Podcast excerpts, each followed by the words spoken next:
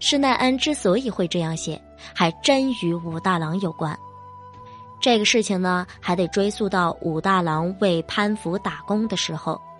当年的武大郎穷困潦倒，在他最落魄的时候，有一个叫做黄堂的人向他伸出了援助之手，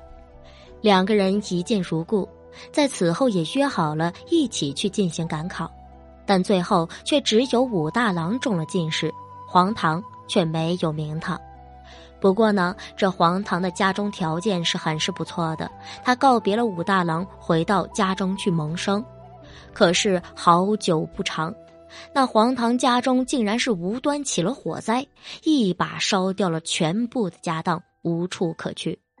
这个时候，他就想起了飞黄腾达的武大郎，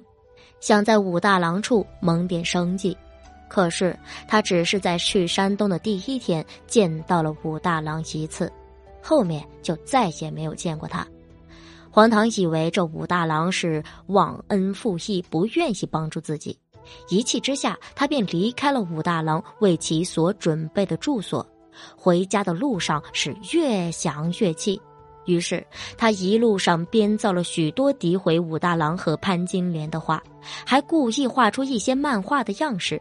去塑造出武大郎和潘金莲丑恶的形象，传播于市井之间。可在黄堂回到家中之后，才发现武大郎帮自己修缮好了房屋。原来武大并不是不帮，而是怕好兄弟误入歧途，便默默地帮他修好了房子，还送来一大笔的钱。只不过在之前他是忙于政务，一直没有时间去好好的陪陪这位好兄弟。黄唐得知原因之后，也是十分的羞愧。正想挽回的时候，才发现自己编造的故事早已传开，还被刚好路过此地的施耐庵给听了去，便将两个人物写到了自己的故事里。还有一种说法，就是当时爱慕潘金莲已久的财主恶霸西门庆爱而不得，便请说书人去编造谣言，塑造两个人丑恶的形象。更在故事当中将金莲据为己有，十分的可恶。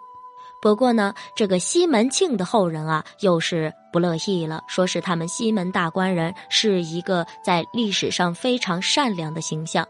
在西门庆的老家是另外一种说法。不过这事实如何，正是这个故事的知名度实在是太高，被流传千年。那事情的真相也被当成了少量的知情人也被遗忘了，反而使这两个恶意捏造的形象深入人心，将武大郎和潘金莲的名声也毁于一旦，对他们的后人也造成了极大的困扰。从有位游走的说书人来到这武家那村，好巧不巧就说了这武大郎和潘金莲的故事，结果那就是遭到一顿的毒打。这可能看起来有点可笑，可是对于武潘两家的后人来说，可是不可磨灭的伤疤。当地至今有武潘不许通婚的祖训。考古工作结束之后，武家那村民们便将武大郎和潘金莲的祠堂给修建完成了，一时之间人满为患。出乎众人意料的是，得知此事的施耐庵后人施圣臣也赶来了这个祠堂。作为画家的施圣臣还特地做了两幅武大郎和潘金莲，像是代替施耐庵向武潘两家的后人道歉，最后也得到了他们的原谅。可是施耐庵的书中说的，要是真的是这个武大郎的话，从时间上来看，确实是对不上的。施耐庵去世于洪武三年，可是武大郎中举却是发生在永乐年间。这个时候的施耐庵已经去世了，又怎么会把他们两个人的故事给记录下来了呢？